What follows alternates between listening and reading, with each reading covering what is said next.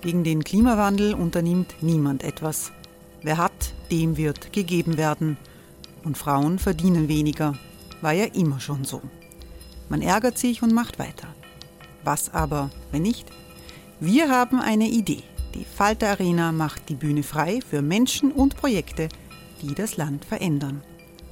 Mein Name ist Eva Konzett. Ich leite das Politikressort im Falter.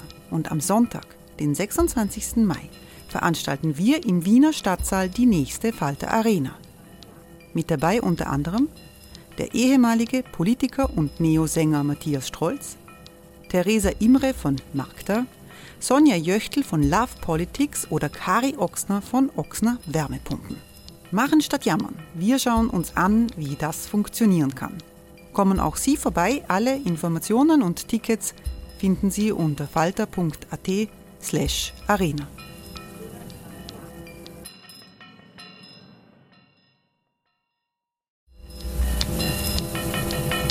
Falter-Podcasts werden durch Werbung unterstützt. Das hilft bei der Finanzierung unseres journalistischen Angebots. Hey, I'm Ryan Reynolds. Recently, I asked Mint Mobile's legal team if big wireless companies are allowed to raise prices due to inflation. They said yes. And then when I asked if raising prices technically violates those onerous two-year contracts, they said, "What the f*** are you talking about? You insane Hollywood ass." So to recap, we're cutting the price of Mint Unlimited from $30 a month to just $15 a month. Give it a try at mintmobile.com slash switch. $45 up front for three months plus taxes and fees. Promo for new customers for limited time. Unlimited more than 40 gigabytes per month. Slows. Full terms at mintmobile.com.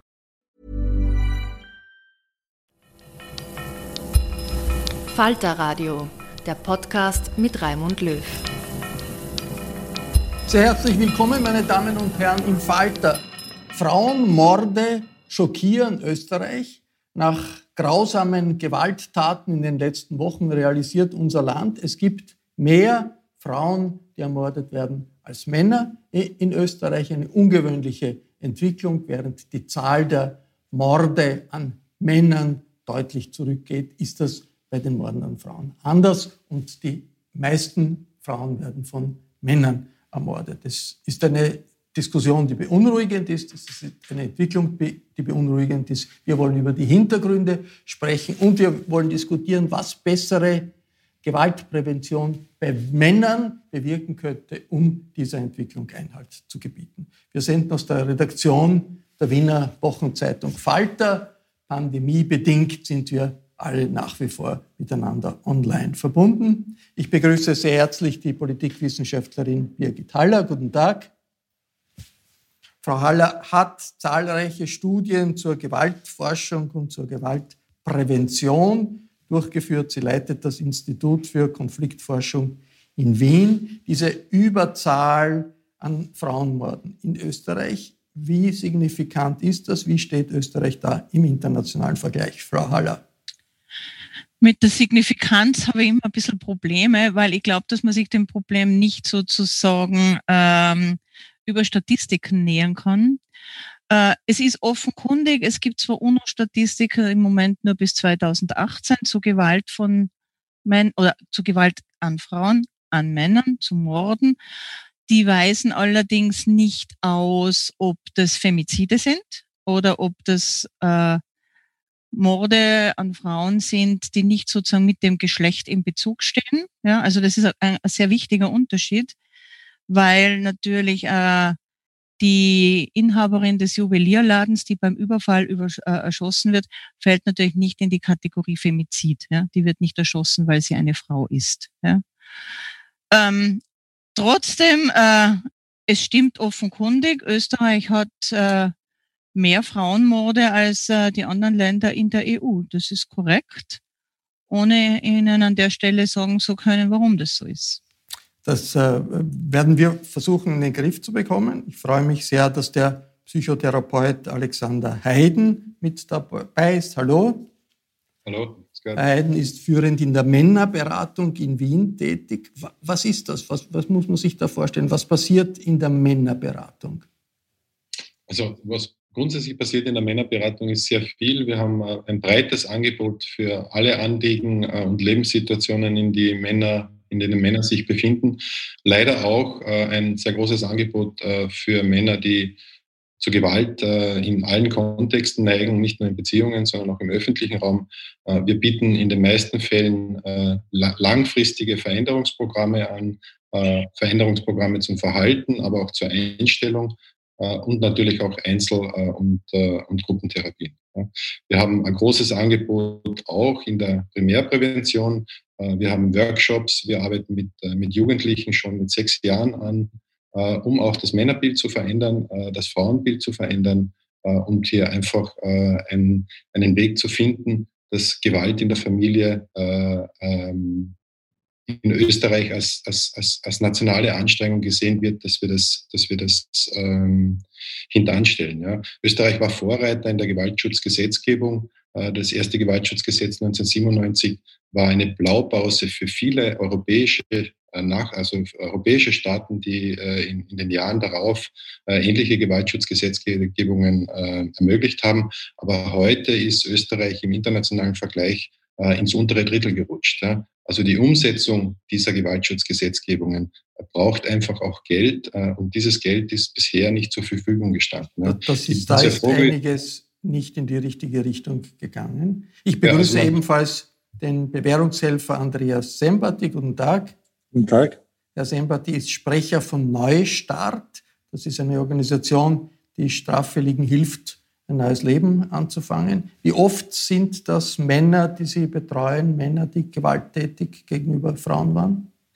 Ja, wir haben derzeit 1300 Männer, die aufgrund dieses Delikts vom Gericht verurteilt worden sind und uns zugewiesen worden sind in aktueller Betreuung.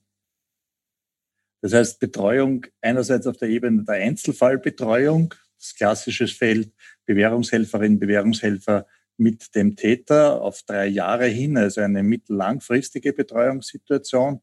Und auf der anderen Seite aber auch äh, bis zu sechs Monate dauernde Antigewalttrainings, wo in Gruppen das Thema Gewalt ist, äh, gemischt quasi mit dem Phänomen der häuslichen Gewalttätern, aber auch anderen Gewalttätern. Und diese, gerade diese Antigewalttrainings äh, erzeugen bei den betroffenen Männern in der Regel wirkliche Veränderungsprozesse, die wir aber dann in der Einzelbetreuung noch länger kontrollieren und beobachten, ob sie sich tatsächlich verfestigt haben. Und ebenfalls dabei ist aus der Falter-Redaktion Politikchefin Eva Konzett. Hallo. Hallo. Eva Konzett hat die Recherchen im Falter zu den Frauenmorden durchgeführt.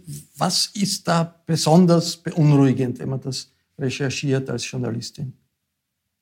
In erster Linie die Tatsache, dass das Thema einfach nicht neu ist. Wir schreiben, berichten über Frauenmorde seit vielen Jahren, seit 2016 regelmäßig, leider regelmäßig muss man sagen, weil es einfach immer wieder Anlass zu dieser Berichterstattung gibt. Während wir hier sprechen, äh, laufen auf den Live-Tickern, ähm, läuft die Meldung eines weiteren Mordes ähm, in Sitten. Ähm, da ist offenbar wieder eine Frau von ihrem Partner ähm, erstochen worden. Ähm, und was wir schon sehen oder was ich jetzt in der Recherche gesehen habe, ist, wie wenig das Thema dann politisch aufgenommen wird. Ähm, der türkis-blauen Regierung war es relativ wurscht, ähm, um das jetzt wohlwollend zu formulieren. Ähm, es war der Innenminister Herbert Kickel, der diese Fallkonferenzen, dazu kommen wir, glaube ich, später noch, ähm, also dieses Instrument, von dem alle Expertinnen und Experten sagen, dass es ein sehr wirksames ist. Ähm, diese Fallkonferenzen hat äh, Minister Kickel abgeschafft. Das heißt, Fallkonferenzen heißt, da ist die Polizei und Betreuungsorganisationen sind alle zusammengekommen und haben identifiziert, da ist ein Problemfall, da muss man intervenieren. Da werden einfach Hochrisikofälle besprochen von allen ähm, Beteiligten. Vielleicht können dann da die Experten dazu noch mehr sagen. Aber es geht einfach darum, dass man ein, ein strenges Sicherheitsnetz schafft, dass man die verschiedenen Beteiligten vernetzt, dass man ähm, nicht abwartet, bis es zu einer Anzeige kommt, äh, dass man nicht abwartet, bis der Täter mit der Waffe ähm, im, im, im Hauseingang steht, äh, diese Fallkonferenzen wurden eben von, von ähm, Herbert Kickl abgeschafft. Und in der medialen Berichterstattung fällt leider weiterhin auf, dass wir diese Taten vollkommen falsch framen. Wir haben immer noch ähm, diese Bezeichnungen vom, vom Liebesdrama, äh, von der, einer Tat aus Leidenschaft etc. Das sind einfach diese Begrifflichkeiten, die immer wieder kommen und die völlig falsch sind. Ähm, man, es tötet niemand aus Liebe. Es geht hier um Macht und es geht um Dominanz. Es, geht, äh, es gibt eine sehr interessante Studie von einer britischen Soziologin, äh, Jane Mockton Smith, ähm, die 372 äh, Gewalttaten in Großbritannien untersucht hat, Femizide, und die ein Muster erkennt, ein immer gleichbleibendes Muster aus acht Phasen. Das heißt, diese Männer drehen nicht irgendwann durch, so wie man sich das jetzt irgendwie in der medialen Berichterstattung oft zurechtzimmert, sondern diese Taten sind geplant, die sind vorbereitet und ich darf da ein Gespräch mit der Frau Haller zitieren, das wir geführt haben letzte Woche im Zuge der Recherche, wo sie natürlich gesagt hat, ähm, ein Mann, der mit einem Revolver zur Aussprache geht äh, mit der Ex-Partnerin, der will sich nicht unbedingt versöhnen. Das ist äh, natürlich auch eine Situation, die bedeutet, es gibt Interventionsmöglichkeiten, wenn sich da wirklich ein Aggressionspotenzial aufbaut. Ich möchte jetzt noch, äh, noch mal Herrn Heiden fragen, Gewaltprävention bei Männern. Wie muss man sich das vorstellen, diese Männerberatung? Es ist ja kaum anzunehmen, dass ein potenzieller Mörder sich bei Ihnen meldet und sagt, äh, er möchte therapiert werden. Wie kommen potenziell aggressive Männer überhaupt zu Ihnen? Wie kommen die äh, dazu, dass sie sich mit Gewaltprävention auseinandersetzen? Mhm. Ähm, also ähm, ähm, Zugang zur Männerberatung äh, erfolgt mannigfaltig auf verschiedene Arten. Wir haben schon oft gehört, dass äh, Gewalt eine Querschnittsmaterie ist. Entsprechend äh, kommen auch Männer, äh, die zu uns kommen, über das Justizsystem. Das heißt, das sind Männer, die eine bedingte Haftstrafe, sind verurteilt zu einer bedingten Haftstrafe äh, und haben eine Weisung akzeptiert, dass sie ein Antigewalttraining in der Männerberatung absolvieren. Äh, das ist so ein Zugang. Äh, ein möglicher anderer Zugang ist äh, über die Staatsanwaltschaften im Rahmen eines Diversionsverfahrens wo Männer zu uns auch als Auflage in der Division ein Antigewalttraining absolvieren müssen. Ähm, ein weiterer Zugangsweg ist äh, äh, über die Kinder- und Jugendhilfe. Das ist für mich ein ganz wesentlicher Aspekt.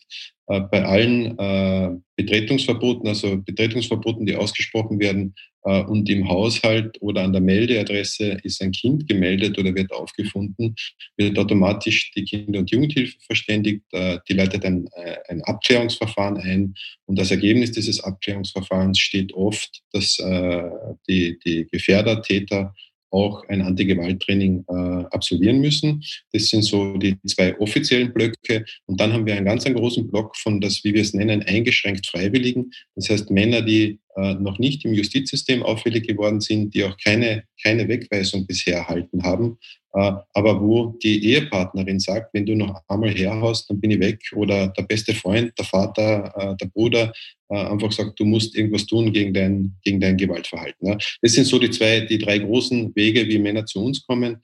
Und hier braucht es, und eingangs erwähnt schon, Querschnittsmaterie.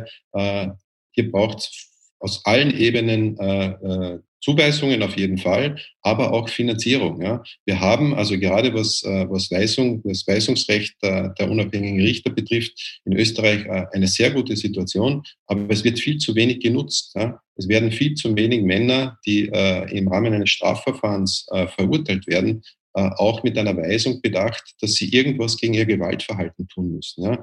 Also ich habe hab letztens mit einem Klienten auch ein, äh, ein, ein Interview gehabt, äh, der, der, das ist auch publiziert worden, der selbst sagt, äh, erst bei der zweiten Verurteilung wegen demselben Delikt, nämlich häusliche Gewalt, also Nötigung und auch körperliche Bedrohung seiner Ehefrau, hat er überhaupt eine Weisung erhalten und jetzt, wenn er das vorher bekommen hätte beim ersten Mal, denkt er, wäre es äh, vielleicht nicht so äh, ausgegangen, wie es ausgegangen ist, weil beim zweiten Delikt hat er seine Frau mit einem Faustschlag ins Gesicht niedergestreckt. Ja. Birgit Haller, wie, wie sind die internationalen Erfahrungen in dem Bereich und wie groß ist da der Nachholbedarf, den es in Österreich offenbar gibt, gegenüber Ländern, in denen das vielleicht besser funktioniert? Da muss ich jetzt leider vorausschicken, dass so der internationale Vergleich nicht meine große Stärke ist. Aber um auf Alex Heiden Bezug zu nehmen, gerade was die Täterarbeit angeht, ist es schon so, dass da auch in Österreich Modelle äh, eingesetzt werden, die vor vielen Jahren, teilweise Jahrzehnten, äh, Change zum Beispiel, erprobt worden sind im United Kingdom, die international evaluiert sind und bei denen klar ist, sie funktionieren. Also da ist Österreich sozusagen, da war Österreich nicht Vorreiter wie beim Gewaltschutzgesetz, aber ein, ein schnell, ein schneller Schüler sozusagen. Und da werden Standards angewendet, die überall anerkannt sind. Es ist ja offensichtlich so, dass äh, die Morde generell zurückgehen.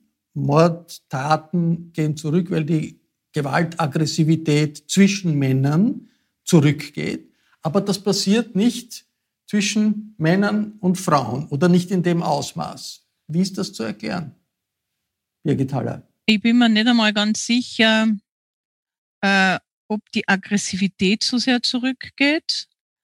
Ähm, aber offenkundig gibt es irgendwelche Schutzmechanismen im öffentlichen Raum, die funktionieren. Äh, Gewalt von Männern gegen Männern passiert, ich meine, abgesehen davon, dass man weiß, dass eine der wichtigsten Institutionen, wo das passiert, das Bundesheer ist. Also das gehört schon äh, in eine frühe Sozialisation von vielen Männern.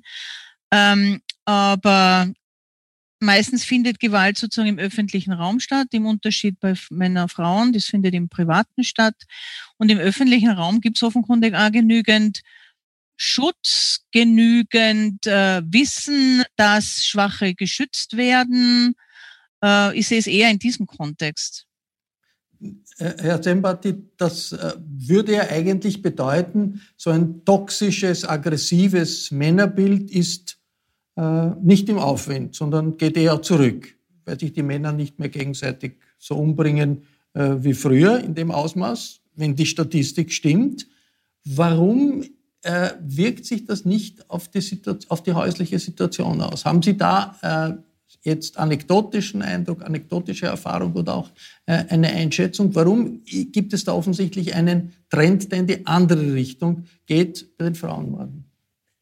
Wir haben in der Betreuung immer wieder festgestellt, dass äh, Männer jetzt in der Außenwahrnehmung von uns allen, die darüber dann in der Zeitung lesen, äh, als in der Situation sehr mächtig, sehr potent, toxisches Männerbild, also in einer Form eigentlich nicht zugänglich für Strafdrohungen oder gut zureden sind. Unsere Betreuungsrealität zeigt aber ein anderes Bild. Diese Männer, die wir in der Betreuung haben, sind in der eskalierten Situation schwach extrem schwach. Sie haben nämlich das Gefühl, ein Zitat werde ich nicht vergessen, eines Klienten, der auch der Frau vermittelt hat, so unter, äh, ohne mich bist du nichts, aber ohne dich bin ich auch nichts.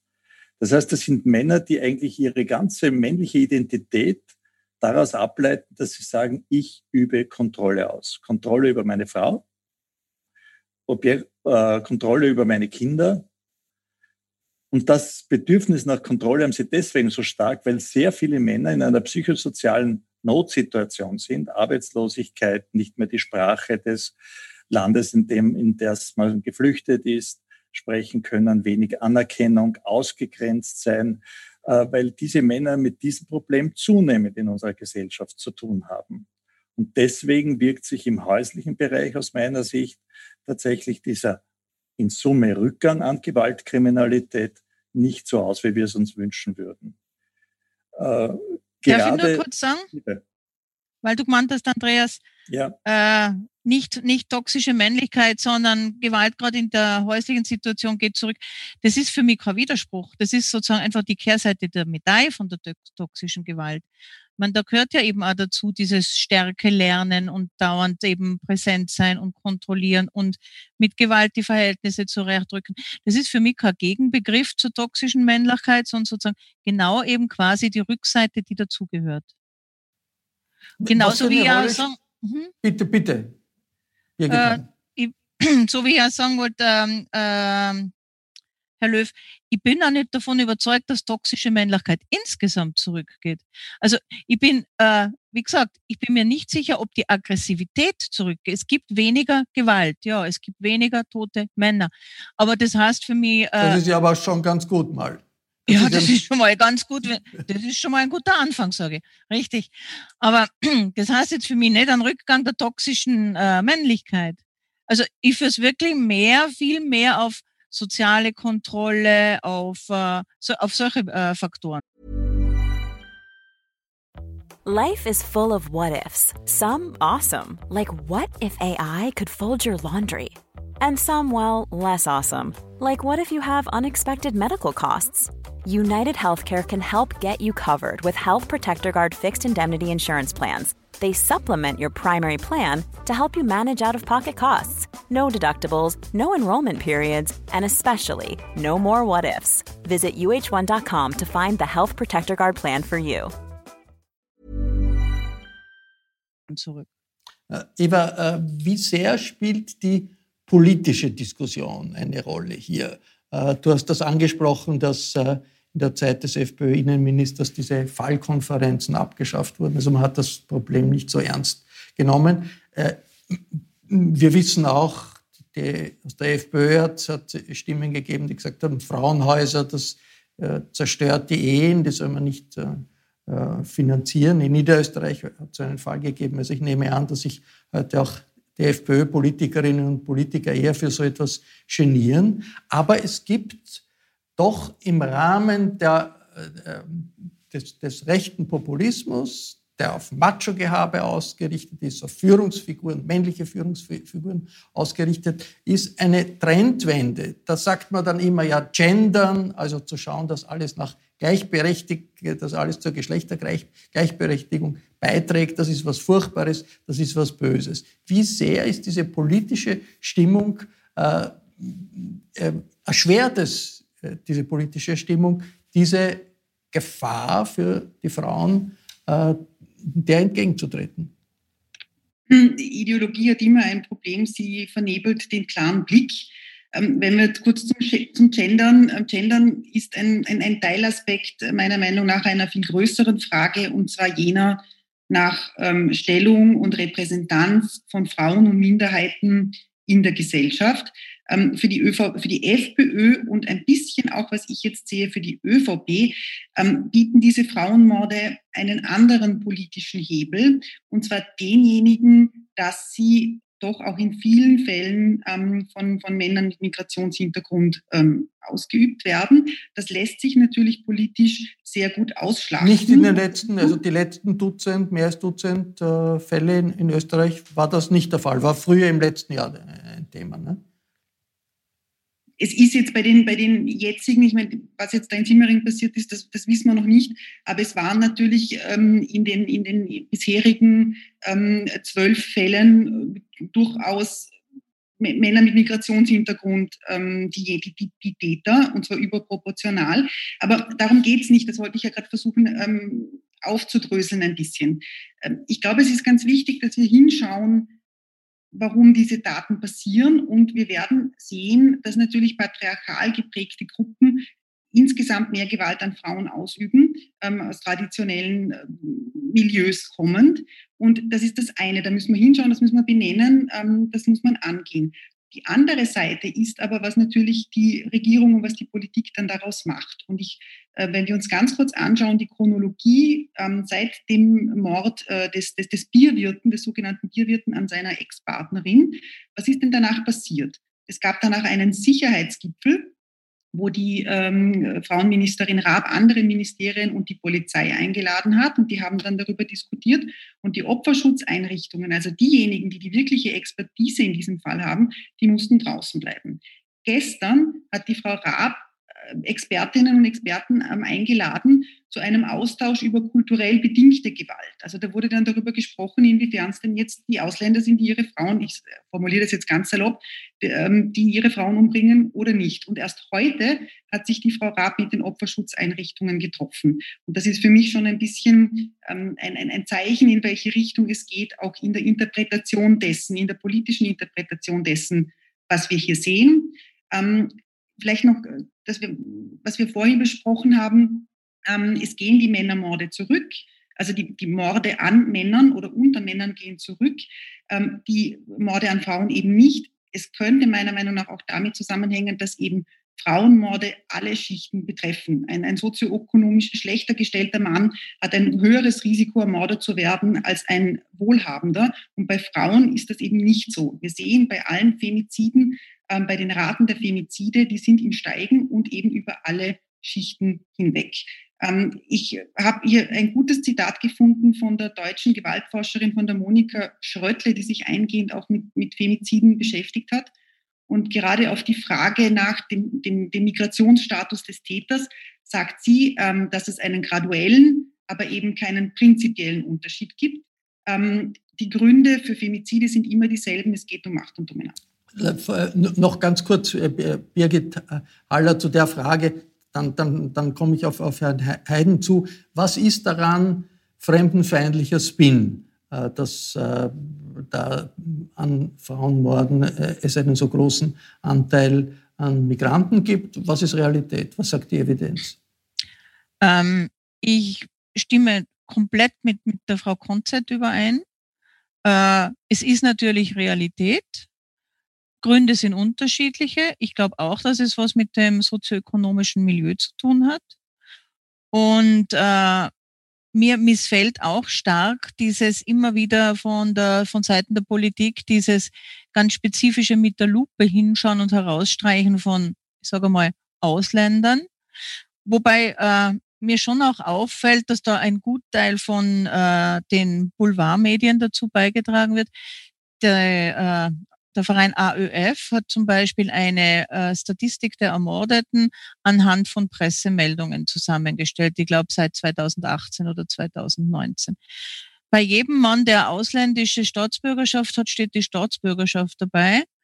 Äh, bei sehr vielen Männern steht dabei äh, unbekannt, Nationalität unbekannt. Und äh, das hängt damit zusammen, dass in diesen Zeitungen die Nationalität einfach gar nicht, gar nicht darauf hingewiesen wird, sondern es wird mit dem Finger darauf hingezeigt, wenn man auf einen Ausländer gerade mal wieder hinzeigen kann. Damit will ich überhaupt nichts relativieren und nichts beschönigen. Ja, also es ist, es ist Faktum. Eine Frage, wie es medial transportiert wird, genau. was medial daraus genau. gemacht wird, was auch politisch daraus gemacht wird. Aber jetzt in der Sach Sache, Männerberatung. Wie sehr erreicht Herr Heiden Männerberatung auch potenzielle Gewalttäter aus migrantischen Milieus? Also es ist tatsächlich äh, äh, ein, ein, Thema, dem wir uns auch äh, sehr rasch gestellt haben. Wir haben äh, im Moment ein Projekt, wo wir muttersprachliche Täterarbeiter ausbilden. Der erste Ausbildungslehrgang läuft, äh, wird mit Ende Dezember abgeschlossen. Äh, wir haben immer wieder große Anstrengungen, dass wir auch sozusagen äh, Deutsch als Verkehrssprache ermöglichen, dass Männer bei uns in Antigewalttrainings teilnehmen. Das heißt, wenn sie uns halbwegs verstehen, ist es für uns immer noch sinnvoller, dass sie am Antigewalttraining teilnehmen, als der, der andere Fall, dass wir sie äh, abweisen müssten, weil sie äh, sprachlich nicht folgen können. Ja. Aber ich möchte noch ein bisschen, äh, ein bisschen weiter ausholen, weil wir von, von diesen Frauenmorden, äh, die so immer wieder in den Vordergrund gestellt werden. Ja. Das ist ein ganz wichtiger Aspekt. Äh, ich möchte es wirklich nicht äh, in, in, in, äh, in irgendeiner Art und Weise schmälern. Äh, dass wir ein Problem haben, also dass in Österreich mehr Frauen äh, als Männer ermordet werden. Aber wir müssen auch davon ausgehen, es gibt in Österreich 11.500 äh, Wegweisungen.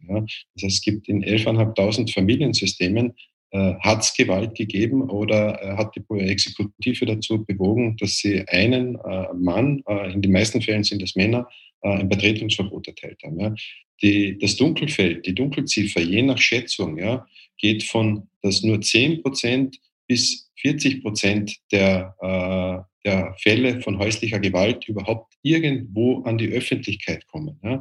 Das heißt, wir können davon in Österreich ausgehen, dass wir bis zu 100.000, in 100.000 Familien äh, es laufend körperliche, psychische äh, oder ökonomische Gewalt äh, gibt, die äh, meistens Frauen betrifft. Ja. Also 100.000, eine irrsinnig hohe Zahl. Naja, wenn, Sie brauchen ja nur rechnen. Wenn ich wenn ich, wenn ich, wenn ich 11.000 oder nehmen wir 10.000 Wegweisungen habe, ja, da ist vielleicht ein bisschen eine Unschärfe in der Erzählung. Äh, das sind die Zahlen, die im Innenministerium veröffentlicht wurden, also 2020 hat es diese Zahl gegeben. Äh, nehmen wir von, wenn wir von 10.000 Fällen ausgehen und wenn das Dunkelfeld, äh, wenn nur 10 Prozent der Fälle überhaupt an die Öffentlichkeit kommen, dann haben wir 100.000 Fälle. Also das ist jetzt nicht das, was äh, ich bin kein Statistiker, ja, aber das, sind die, das ist die Bandbreite, von der wir reden. Also das ist kein kleines Problem, es ist ein Problem, das jeden und jede Familie in Österreich betreffen kann. Ja. Und das Problem bei häuslicher Gewalt ist leider, äh, dass man hinter die Tür oft nicht schauen kann, ja, dass die Tür zu ist. Das ist dann eine Frage schon der, der, des Umgangs der Gesellschaft überhaupt äh, mit, genau, mit, dem genau, Thema genau. und äh, generell, wie, wie genau. darüber gesprochen wird in aber der Erziehung, ist, in der Schule, in, in, ja. in, all den Bereichen, in denen es nicht jetzt unmittelbar um einen ja. Fall von Gewalt aber, geht. Aber Sie es erwähnt haben, Herr, Herr Löb, mit dem Gendern. Ja? Das, ist, das ist so etwas, was, was vielleicht so manchmal ein bisschen belächelt wird. Ja? Aber die Lösung, und ich sage es Ihnen jetzt von oben ab, die Lösung für Gewalt in Familien ist Gleichstellung. Ja? Äh, wenn es uns gelingt, als Gesellschaft äh, äh, Frauen Männern gleichzustellen in allen Aspekten, also Frauen zu ermächtigen, ja, dann wird die häusliche Gewalt zurückgehen. Ja. Da gibt es auch viele, viele internationale Vorbilder. Ja. Äh, Island ist so ein Fall, äh, in, in, Norwegen, in Schweden. Äh, Spanien geht gerade in die andere Richtung, ja, weil sie eine nationale Anstrengung angenommen haben und gesagt haben, Gewalt gegen Frauen ist ein nationales Problem und wir kämpfen dagegen an, vom Premierminister abwärts. Ja. Und das würde ich mir in Österreich auch wünschen, dass die gesamte Bundesregierung auch tatsächlich Maßnahmen setzt. Wir haben heute gehört im Gewaltschutzgipfel, äh, es gibt äh, äh, ein, ein, Budget jetzt, das die, äh, die Bundesministerin Raab äh, äh, postuliert hat, von knapp 25 Millionen Euro. Man wird sich anschauen müssen, was im Detail damit gemeint ist. ich denke, dass es tatsächlich in die Umsetzung rasch und sehr, sehr äh, konsequent Mittel braucht, sowohl für Opferschutzeinrichtungen. Ja, wenn ich höre, es gibt 300 Klientinnen pro Mitarbeiter in der Wiener Interventionsstelle, dann frage ich mich, wo, wo, wo leben wir überhaupt? Ja, interessanterweise habe ich unsere Zahlen äh, auch auf diesen, in dieser Relation abgeklopft und wir kommen leider zu ähnlichen Ergebnissen. Das heißt, eine große, auf allen Ebenen.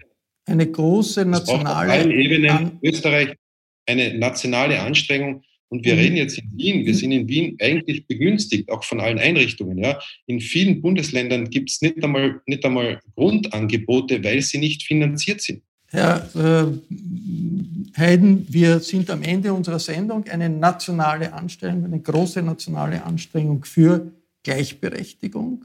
Äh, das wäre die politische Konsequenz aus dieser äh, dramatischen Situation mit äh, Frauenmorden, die sich in den letzten Wochen und Monaten gehäuft haben. Sie hörten einen nachdenklichen Meinungsaustausch über den Zusammenhang von Machismus, patriarchalen Strukturen und den Morden an Frauen. Ich bedanke mich sehr herzlich bei allen, die mit dabei waren. Bis zur nächsten Folge.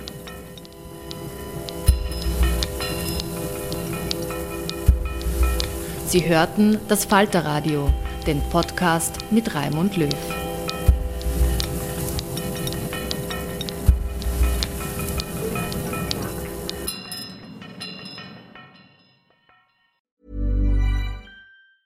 Hi, I'm Daniel, founder of Pretty Litter. Did you know cats tend to hide symptoms of sickness and pain? I learned this the hard way after losing my cat, Gingy. So I created Pretty Litter, a health monitoring litter that helps detect early signs of illness by changing colors, saving you money and potentially your cat's life. Pretty Litter is veterinarian developed, and it's the easiest way to keep tabs on your fur baby's health right at home. Go to prettylitter.com and use code ACAST for 20% off your first order and a free cat toy. Terms and conditions apply. See site for details. Hey, it's Paige DeSorbo from Giggly Squad. High quality fashion without the price tag? Say hello to Quince. I'm snagging high end essentials like cozy cashmere sweaters, sleek leather jackets, fine jewelry, and so much more. With Quince being 50 to 80% less than similar brands and they partner with factories that prioritize safe ethical and responsible manufacturing i love that luxury quality within reach. Go to quince.com slash style to get free shipping and 365 day returns on your next order. quince.com slash style